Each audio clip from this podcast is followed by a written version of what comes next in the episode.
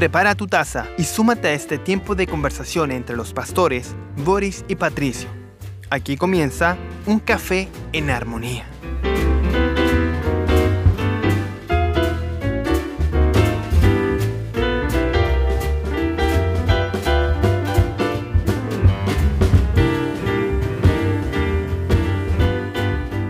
Sean todos bienvenidos a compartir un café en armonía, eh, cargadito, a mí me gusta, eh, para disfrutar la palabra del Señor. Ya por interno te voy a mencionar qué café estoy tomando, como no nos auspician, así que no merece ser mencionado, pero te, por interno te lo comento.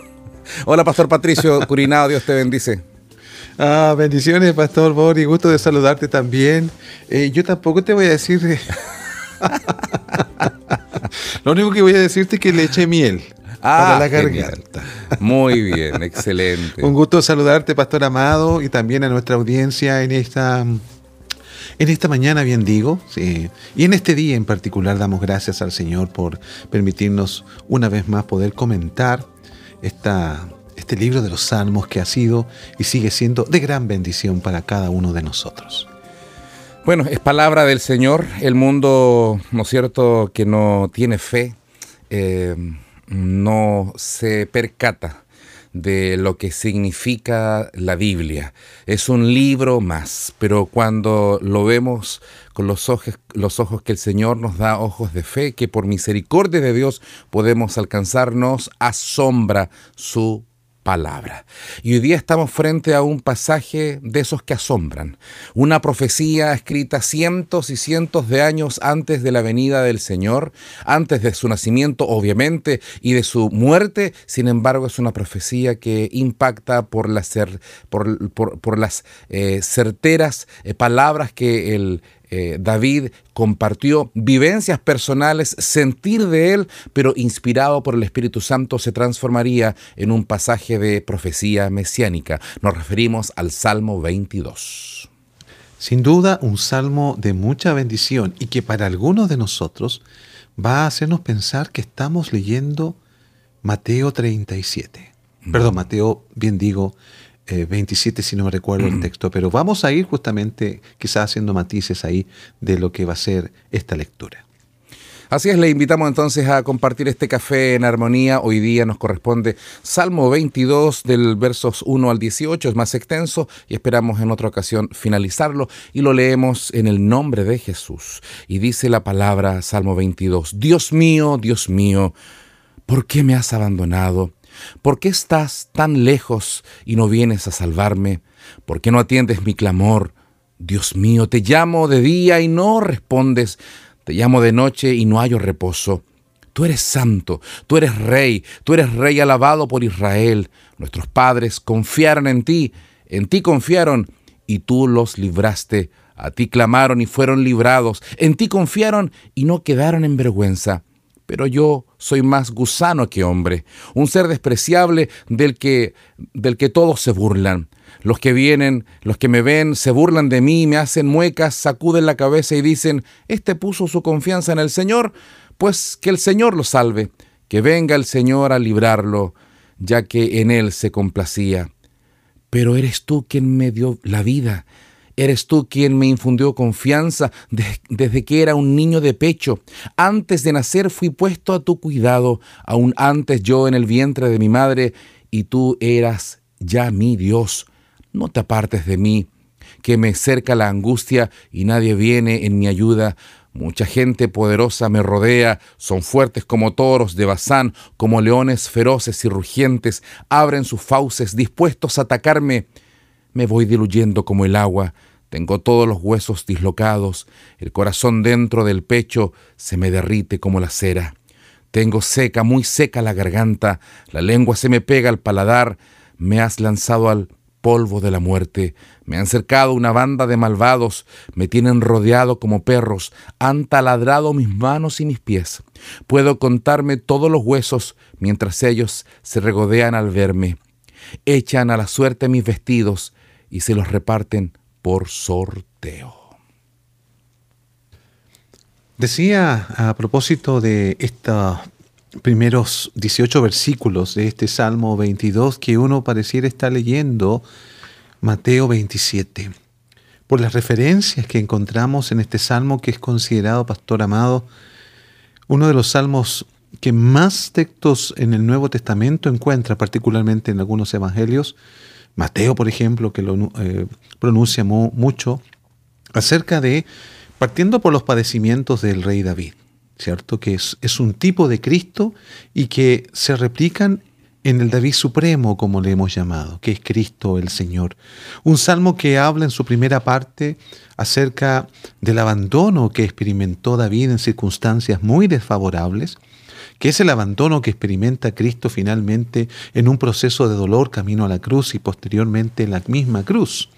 Y luego, cierto, la oración que, que David también hace en los versículos siguientes, terminando con una adoración al Señor, que es propio de la literatura o más bien de la gramática eh, con la que está compuesta los salmos, de comenzar muchas veces con el dolor, con la oración, pero también terminando con alabanza. Estos primeros versos, 18 eh, versos que has leído, hablan justamente de la sensación de abandono que está experimentando David en momentos muy difíciles, algo parecido a lo que nos puede ocurrir en la vida, dependiendo de las circunstancias, por cierto, ¿ya? Y que son necesarias también para entender la naturaleza humana, ¿eh? tanto de David como posteriormente también del David Supremo, que es Cristo el Señor.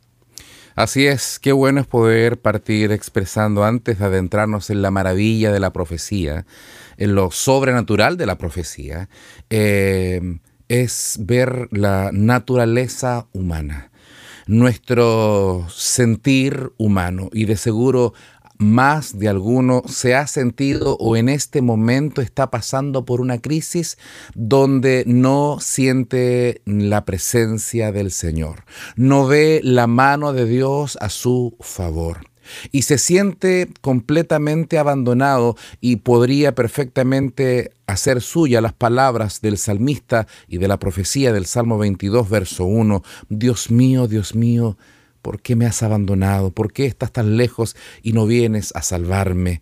¿Por qué no atiendes mi clamor?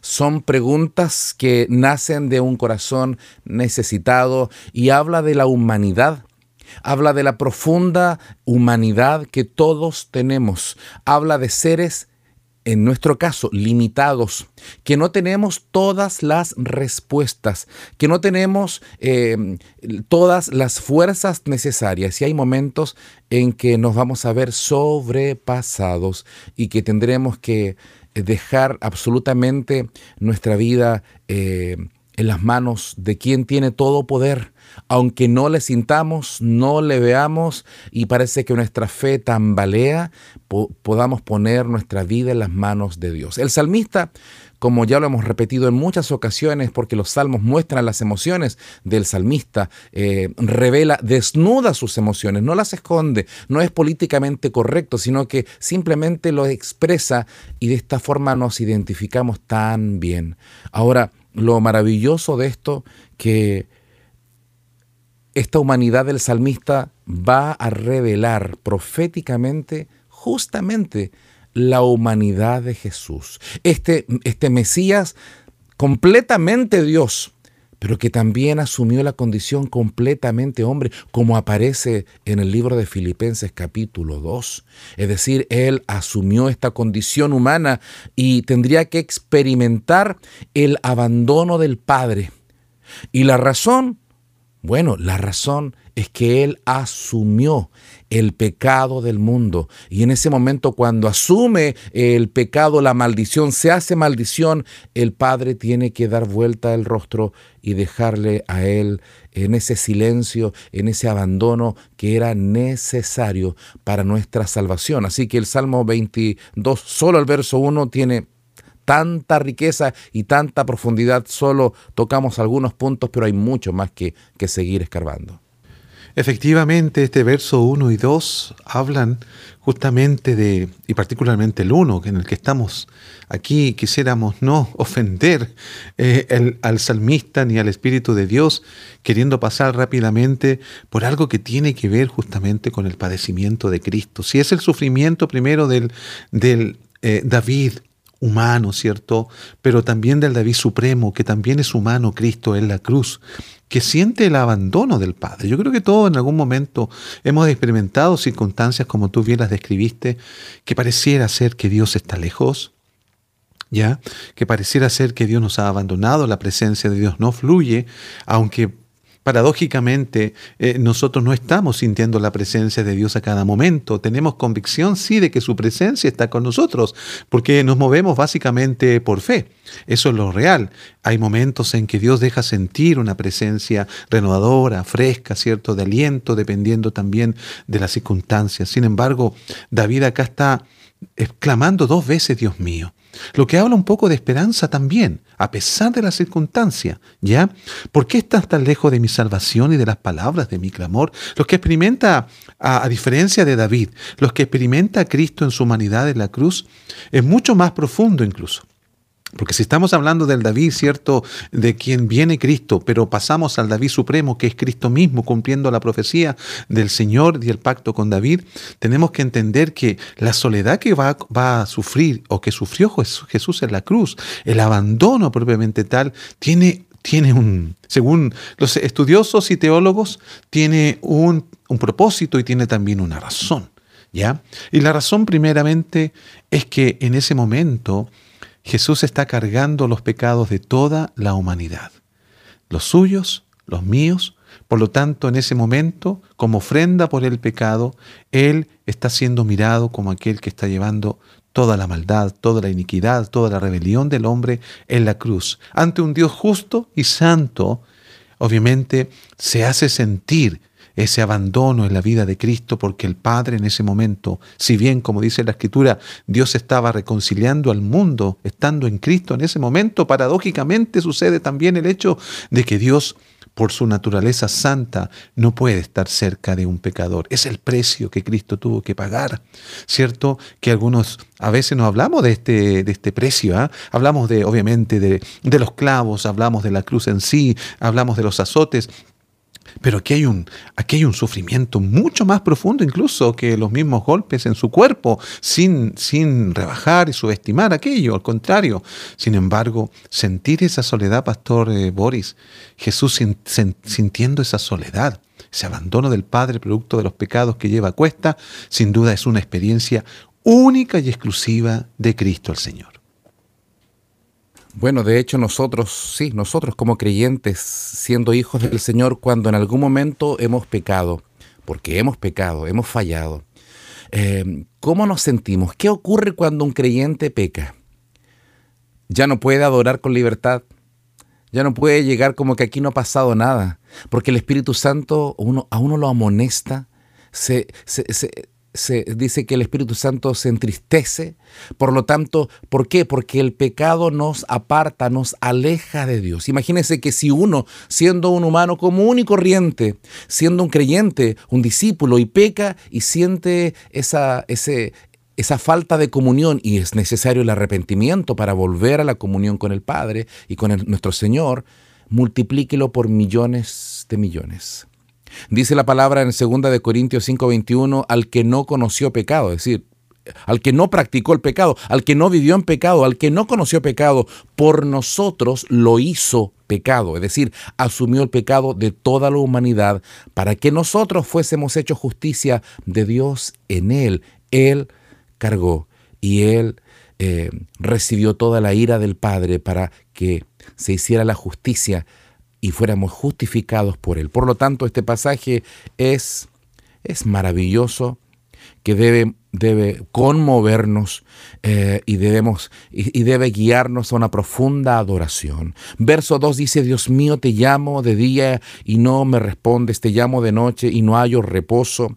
Tú eres santo, tú eres rey, tú eres alabado por Israel. Nuestros padres confiaron en ti y tú los libraste. Aquí el salmista está recordando entonces la confianza que el pueblo de Dios puso puso en, Dios eh, y cómo eh, pusieron eh, su confianza y muchas veces fueron librados. Pero va a llegar el momento en que es necesario este momento de, de, de, la redención, en que el Cordero de Dios pueda, pueda eh, morir por nosotros, de esa manera entregando su sacrificio para nuestra salvación.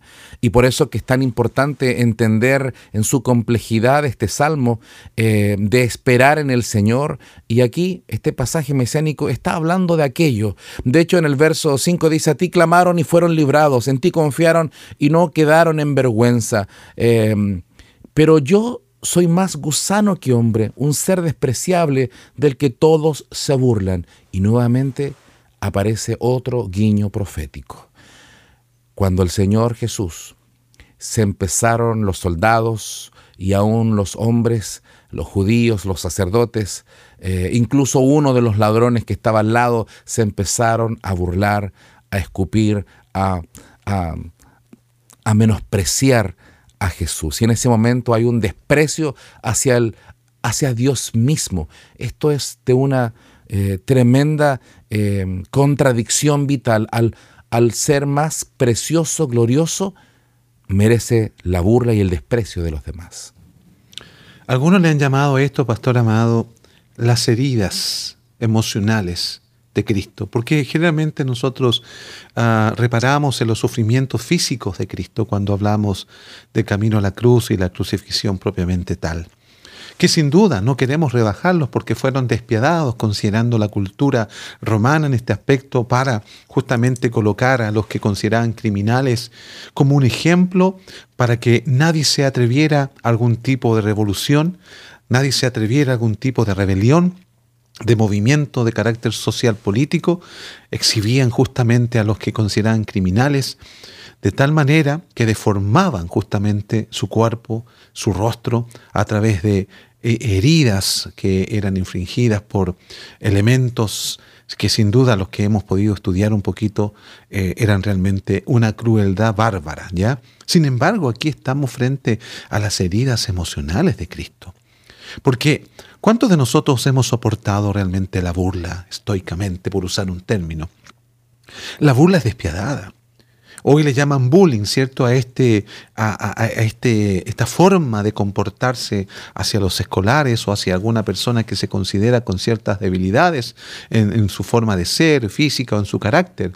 Bueno, Jesús eh, ¿Puede entender aquellas personas? Claro que sí, porque la escritura dice justamente en Mateo 27, que lo citamos al principio. Leo textualmente, ah, aquí dice en el versículo 38, 38 eh, perdón, del capítulo 27 de Mateo. Entonces crucificaron con él a dos ladrones, uno a la derecha y otro a la izquierda, y los que pasaban le injuriaban meneando la cabeza y diciendo, tú que derribas el templo y en tres días lo reedificas, sálvate a ti mismo si eres hijo de Dios, desciende de la cruz. Algunos dirán, esto es una invitación a que él pueda creer, pero en realidad es una burla descarada la que le están haciendo ahí, ¿cierto? El verso 41 dice, de esta manera también los principales sacerdotes escarneciéndole con los escribas y los fariseos y los ancianos, decían, a otros salvó, a sí mismo no se puede salvar. Si es el rey de Israel, descienda ahora de la cruz y creeremos en él.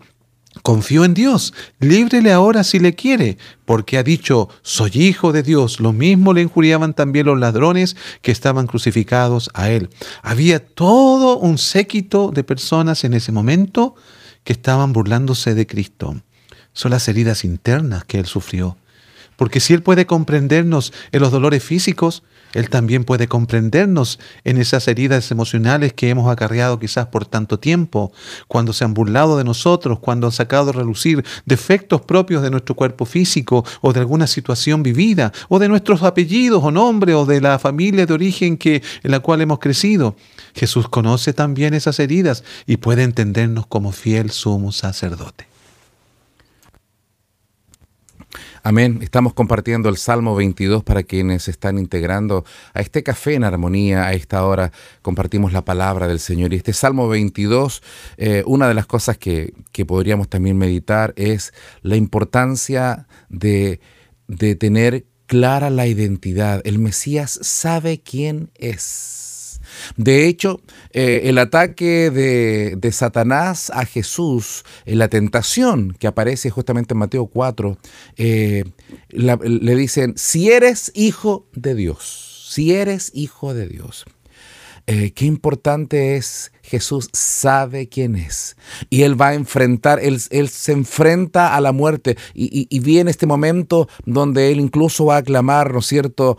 Elí, Elí, lama sabactani, Dios mío, Dios mío, ¿por qué me ha desamparado? Es decir, las mismas palabras que el salmista había pronunciado en este silencio, pero Jesús sabe quién es. Y cuando se burlan de Él, como tú lo mencionas, eh, también qué importante es tener clara la identidad.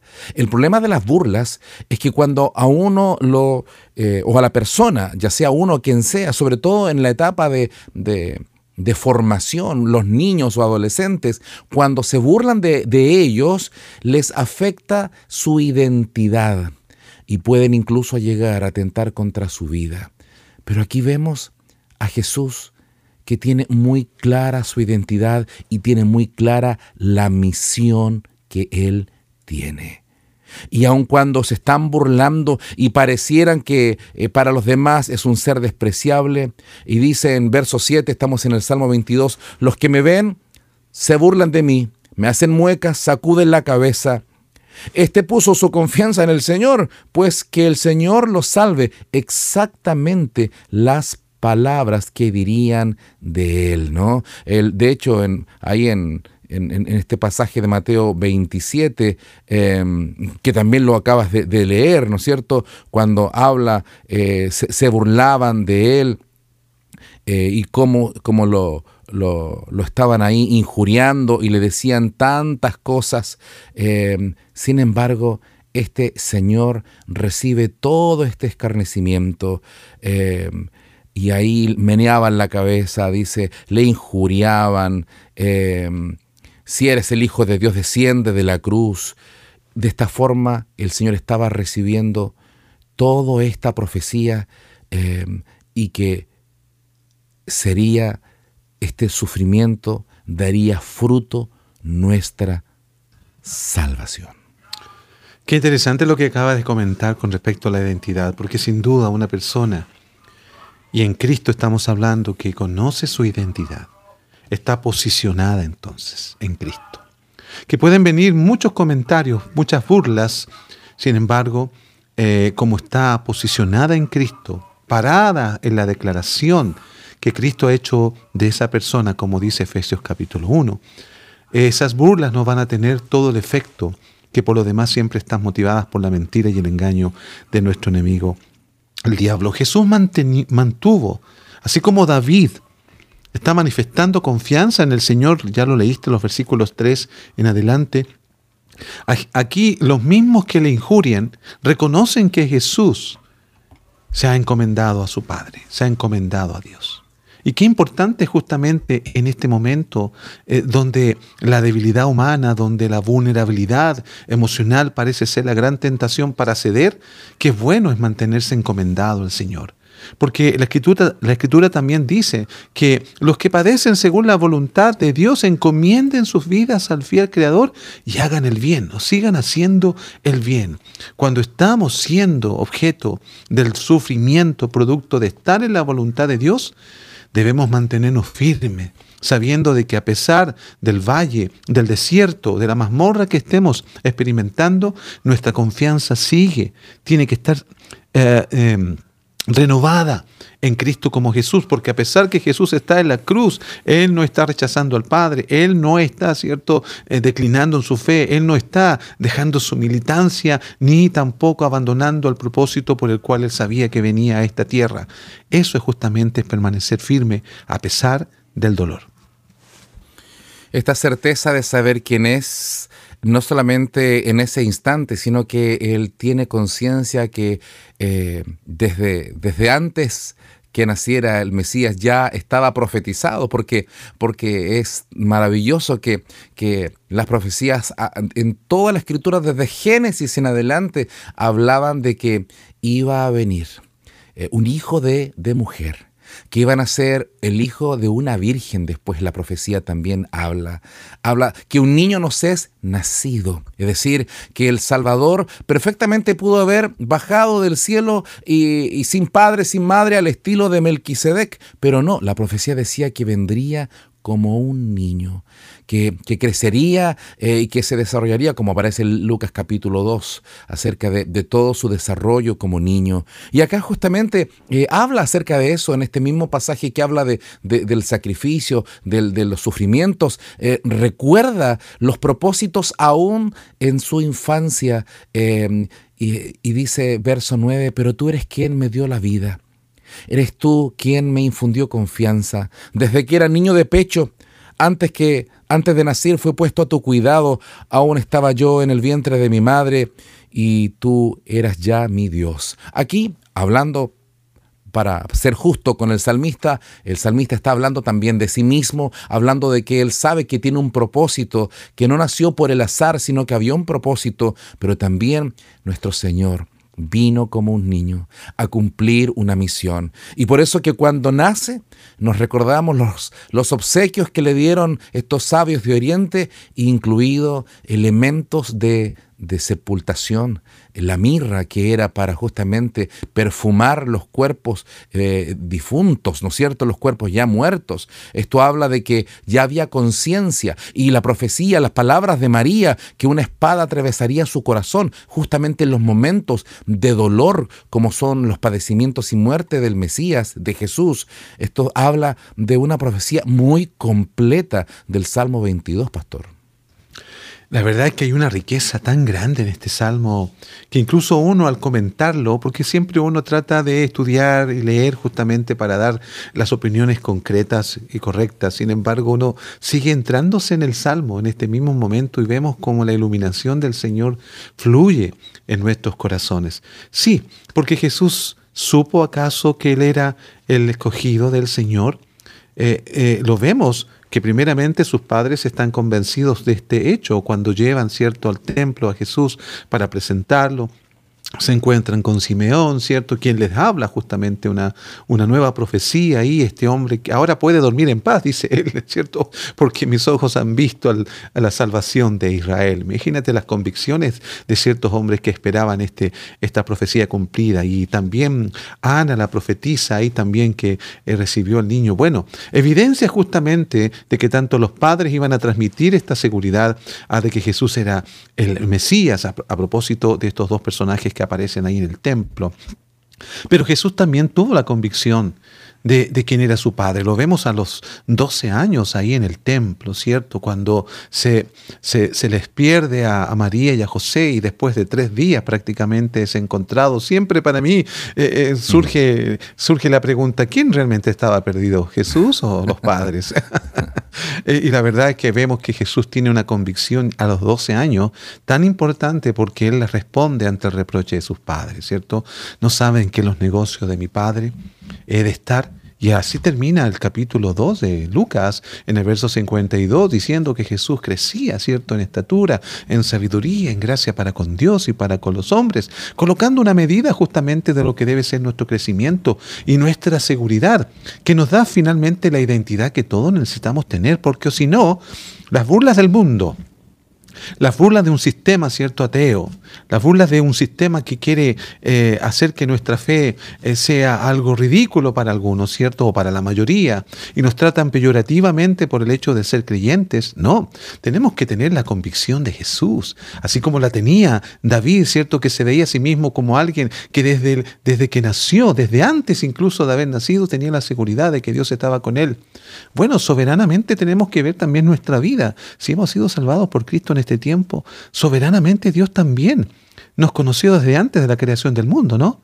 Entonces no podemos vernos solamente desde, desde, el momento que conocemos a Cristo. Dios en su soberanía también permitió que naciéramos en una familia, con padres, con hermanos, y que llegase el día en que le conociésemos a Él.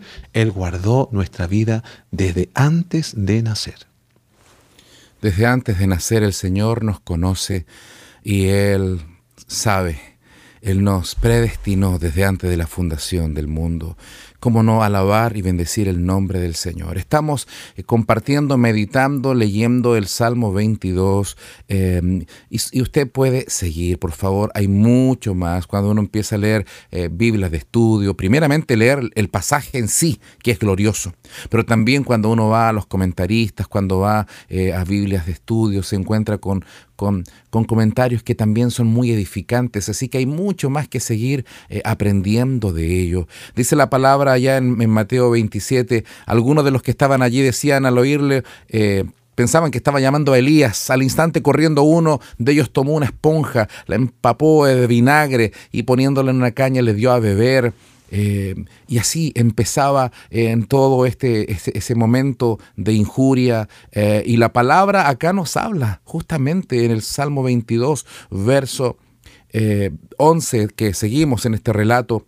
No te apartes de mí, que me acerca la angustia y nadie viene en mi ayuda, la soledad de la cruz. Mucha gente poderosa me rodea, los soldados son fuertes como toros de Bazán, como leones feroces y rugientes, sin ninguna misericordia. Abren sus fauces, dispuestos a atacarme, me voy diluyendo como el agua, tengo todos los huesos dislocados. Esto habla de que en, la crucifixión el peso del cuerpo, el, el, el eh, la ley de la gravedad empezaba a, cada respiro era su, su, cuerpo iba descendiendo y, su, y su, todo su ser empezaba a agonizar. Era una muerte atroz. Eh, y dice, sus huesos se dislocaban, eh, el corazón dentro del pecho se le derrite como cera, dice el pasaje profético del Salmo 22. Tengo seca, muy seca la garganta, la lengua se me pega al paladar.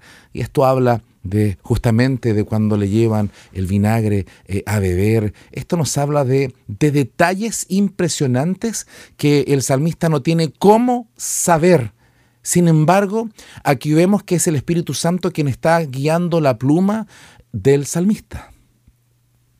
Efectivamente, mira dónde ya vamos. Comenzamos con el abandono espiritual que experimenta Jesús en la cruz. Pasamos por las heridas emocionales que Jesús experimentó por las burlas, ¿cierto?, de aquellos que estaban ahí a su alrededor. Y ahora estamos adentrando en los padecimientos que son propias de la cruz. Jesús ya había padecido antes de llegar a la cruz. Había un maltrato de todo tipo. Y ahora ya en la cruz está viviendo una soledad tan terrible que, como él dice, no hay quien le pueda venir a ayudar.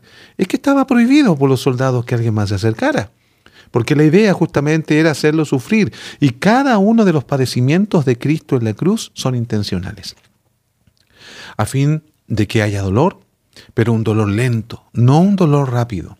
Porque la idea, recordemos, es que eh, eh, Roma quiere enseñar a todos aquellos, particularmente a los israelitas que estaban sedientos de revolución, de que cualquier conspiración o movimiento sociopolítico iba a resultar en que la persona iba a ser acusada ¿cierto? Por estar en contra del rey.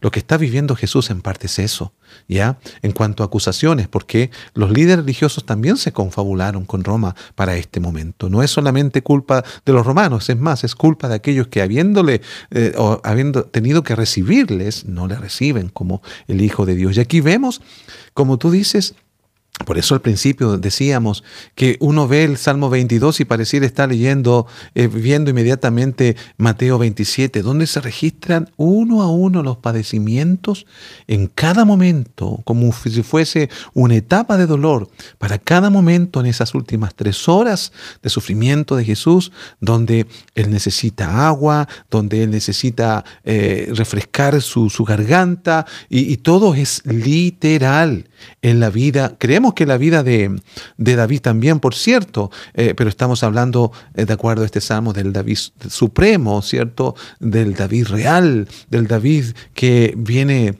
a salvarnos de la condición de pecadores eh, en que estábamos y también a los que todavía están, para que sepan que tienen esperanza en el Señor.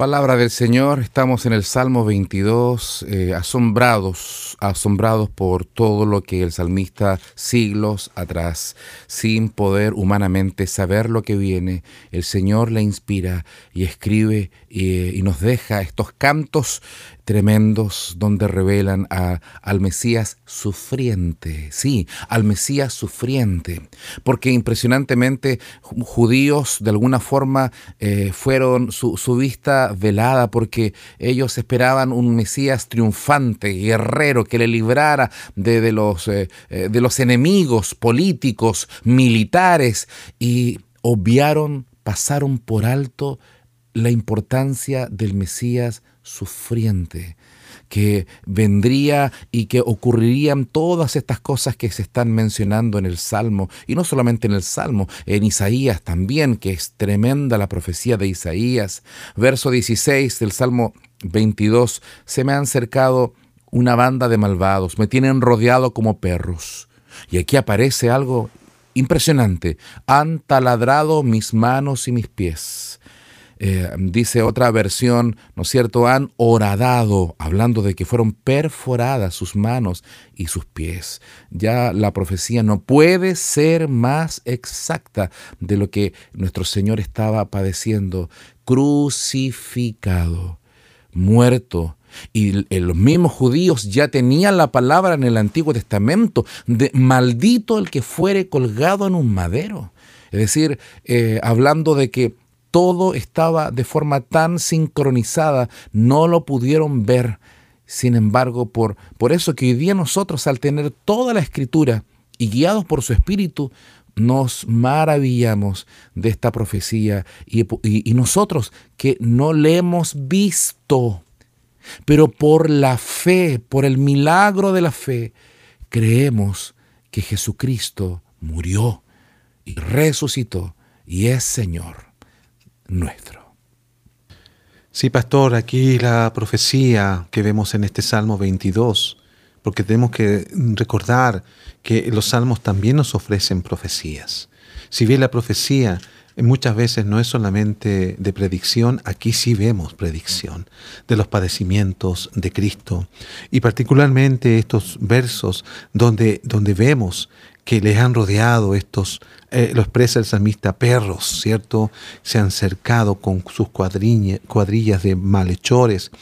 Eh, dice, y me horadaron las manos y los pies. Es la forma en que se sujetaba un cuerpo a la cruz. No había otra forma. Algunos dicen que fue atado, pero sabemos que aquí tanto este texto también como Isaías 53 nos hablan de la forma en que despiadadamente los romanos eh, sujetaban el cuerpo a la cruz, horadando sus manos, horadando sus pies, infringiendo dolores terribles, porque en las manos y en los pies es donde se dice que están los terminales nerviosos más finos, por decirlo de una manera, más sensibles. Imagínate ahí, nosotros nos dañamos una uña y ya estamos tratando de buscar alivio inmediatamente. El sacrificio de Jesús, sus manos, sus pies dañados de esta manera, sin duda hacen que el dolor sea tan intenso, tan profundo y a la vez tan largo, porque no hay alivio. No hay alivio. Jesús, al ser clavado a la cruz, no va a tener alivio en ningún momento. De hecho, el dolor lo está consumiendo, porque el texto dice que parece que se estuviera succionando, dice luego, ¿cierto? En el verso 17, no sé si lo alcanzaste a leer, puedo contar todos mis huesos, dice. O sea, da a entender aquí que es como esta palabra, y permítame decirlo con mucho respeto, como si se estuviese chupando en la cruz, al punto de que ya sus, sus huesos, sus costillas comienzan a, a mirarse. Recordemos que la crucifixión eh, lo que hacía colapsar era el sistema respiratorio, básicamente. Por lo tanto, ahí su pecho, su tórax está siendo totalmente exigido. En cada respiro que Jesús da, su pecho, sus costillas, su sistema respiratorio está siendo brutalmente exigido. Este Salmo 22 es un salmo precioso y a la vez tan triste que nos conmueve y nos asombra. Eh, sin embargo, alguno dirá, pero muchas personas han muerto por su fe, pero es incomparable. No, no hay sentido de comparación. Es verdad, hay muchos mártires a lo largo de la historia, pero la diferencia es que todos los demás son hombres. Y para que la salvación se pudiese efectuar, el Señor tuvo que descender del cielo, dejar su trono de gloria, como lo expresa un himno, y venir a entregar su vida. Esto aparece en el libro de Filipenses capítulo 2, explicando de alguna forma, eh, verso 5, allá pues en vosotros este sentir que hubo también en Cristo Jesús, el cual siendo en forma de Dios, no estimó el ser igual a Dios como cosa a que aferrarse, sino que se despojó tomando forma de siervo, hecho semejante a los hombres, y estando en la condición de hombre, se humilló a sí mismo, haciéndose obediente hasta la muerte y muerte de cruz. El Señor se humilló. ¿Pudo haber huido? Sí, de hecho el mismo Pedro le dice, Maestro, no vayamos a Jerusalén, porque te quieren matar. Y ahí el Señor le dice, aléjate de mí, eh, Satanás. Eh, hablando no que Pedro fuera Satanás, sino que la idea de rehuir la cruz, de no cumplir la misión completa, era una idea satánica. El no cumplir la voluntad eh, completa del Padre, la, voluntad para la salvación. Y por eso que era necesaria la muerte vicaria esto significa que tomara nuestro lugar. Porque quien debía morir era yo, era usted, cada uno de nosotros. Porque el alma que pecare, esa morirá. Por lo tanto, usted y yo y todos somos pecadores. Debíamos nosotros haber estado en el lugar de Jesús y Él tomó nuestro lugar en esta humillación, en, este, en esta crucifixión, en esta agonía. Eh, le ven con menosprecio, y el verso 18 también se cumple a la perfección cuando dice, echan a la suerte mis vestidos y se los reparten por sorteo, cosa que aparece también en, en Mateo 27 verso 35, cuando le hubieron crucificado, repartieron entre sí sus vestidos, echando suertes. Para que se cumpliese lo dicho por el profeta, partieron entre sí mis vestidos y sobre mí echaron suertes. Esto habla de que aunque no entendamos toda la voluntad de Dios, al final de las eras, de los siglos, la voluntad de Dios siempre se va a cumplir. El tema no es si se cumple o no se cumple, porque se va a cumplir. El tema es, ¿y nosotros estamos viviendo la voluntad de Dios? Porque este salmo nos muestra que esta palabra no es que se acerque, sino que es absolutamente 100% se cumplió en Jesucristo nuestro Señor. Así es, así es, pastor, así como el verso 17 habla acerca de que Jesús puede contar todos sus huesos, hablando del David Supremo, ¿cierto? Y luego se reparten entre sí mis vestidos y sobre mi ropa echan suerte. Ambas cosas tienen relación por el hecho de que estamos hablando de un cuerpo desnudo que está en la cruz, porque las ropas de Jesús las tienen los soldados. Y esa desnudez es, una, es un acto de humillación. Para, para el concepto judío, ubiquémonos, ¿cierto? Contextualicémonos históricamente. Para los judíos la desnudez era terrible. No es lo mismo hoy en este tiempo, ¿cierto?, donde se abusa acerca de esto. Pero para ese tiempo la desnudez en un judío era tan grave que incluso no se cortaban la barba, porque la barba era una especie de vestido para el rostro del judío, básicamente el hombre. Eh, y cuando había algún, incluso cuando el padre del hijo pródigo, eh, eh, para correr al hijo, dice que se, se levanta sus vestidos para correr, se le dice que es un acto indigno, culturalmente hablando pero él lo hace por amor a su, hijo que viene de vuelta, ¿no? Bueno, con esto queremos graficar con estos dos elementos, tanto la barba en el judío. incluso recuerdo, no sé si tú te recuerdas una oportunidad que se enviaron unos espías a cierto lugar y en señal de protesta eh, se enviaron de vuelta a... No eran espías, eran personas que iban a saludar a un rey producto de la muerte eh, del padre de ese rey. Y este pensando que eran espías los devuelve a Jerusalén, cortándole la barba y cortándole los vestidos, ¿cierto? Hasta las nalgas, bien digo, ¿ya? Y eso tuvieron que esperar a que les creciera la barba y prestarle ropa para volverse a integrar al pueblo. Eso habla acerca de lo que significa la desnudez para un judío. Sin embargo, Jesús está allí en la cruz con un cuerpo casi totalmente desnudo. Eso es humillación. Jesús entonces sabe y conoce las humillaciones que también nosotros vivimos, porque a veces muestran, un, muestran lo desnudo que podemos estar, no literalmente, no físicamente, pero sí frente a ciertas situaciones. Pero el Señor es poderoso para cubrirnos porque su desnudez nos cubre a nosotros, ¿cierto?, de lo que necesitamos para enfrentar aquellas situaciones.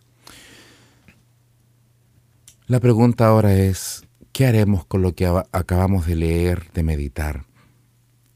Porque posiblemente haya muchos que en esta hora estén glorificando al Señor porque reconocen que Jesús es su Señor y alaban al Señor por su sacrificio perfecto.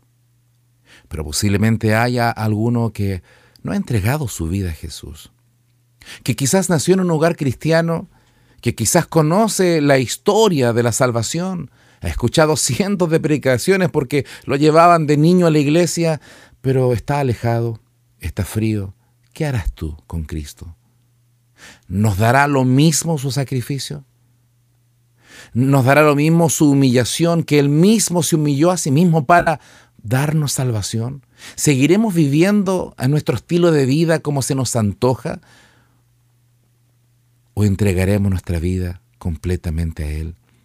Es algo que yo no puedo forzar. El único que puede convencer no son los padres, ni los pastores, ni los amigos, es el Santo Espíritu de Dios. Pero nosotros te compartimos esta palabra y te invitamos a reflexionar y a pedir que sea el Señor guiándote para que puedas reconocer a Jesús, no como un elemento solamente intelectual, decir sí, creo, sino que sea guiado por el Espíritu para salvación porque lo que estamos viendo es de una importancia no solo suprema, sino que una importancia eterna, que no solamente tiene relación con este tiempo terrenal, sino que tiene relación con, nuestro, con nuestra eternidad. ¿Dónde pasaremos la eternidad, pastor? ¿Dónde pasaremos la eternidad? Es una buena pregunta para todos nuestros amigos y amigas, incluso para aquellos que a lo mejor han estado alejados del Señor.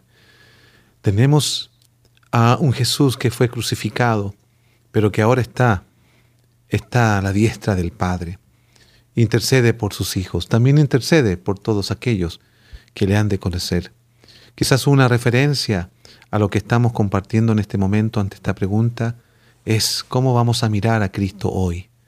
Y me gustaría compartir estos versículos antes de finalizar, pastor, Dice en Hebreos capítulo 2, verso 14, así que por cuanto los hijos participaron de carne y sangre, él también, él también participó de lo mismo para destruir por medio de la muerte al que tenía el imperio de la muerte, esto es, al diablo, y librar a todos los que por el temor de la muerte estaban durante toda la vida sujetos a servidumbre, porque ciertamente no socorrió a los ángeles, sino que socorrió a la descendencia de Abraham, por lo cual debía ser en todo semejante a sus hermanos, para venir a ser misericordioso y fiel sumo sacerdote en lo que a Dios se refiere, para expiar los pecados del pueblo, pues en cuanto él mismo padeció siendo tentado, es poderoso para socorrer a los que son tentados.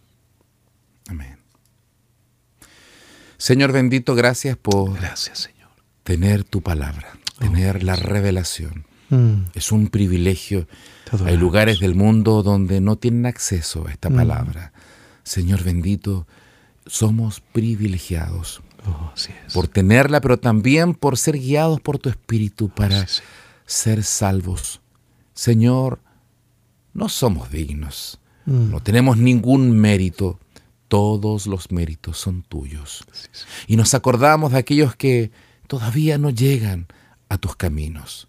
Quizás esposos, esposas, hijos, nietos, amigos, personas que, que quizás humanamente parecieran incluso hasta muy buenas personas, pero que si no son guiadas a Jesucristo se perderán eternamente. Mm. Oramos por su salvación y te pedimos, Señor, usa a quienes tú quieras, diferentes instrumentos, que sea tu palabra y tu espíritu guiando para la salvación de muchas personas en este día, donde quiera que se encuentre alguien, Señor, tócale. Mm. Oramos a su favor en el nombre de Jesús. Amén. Amén.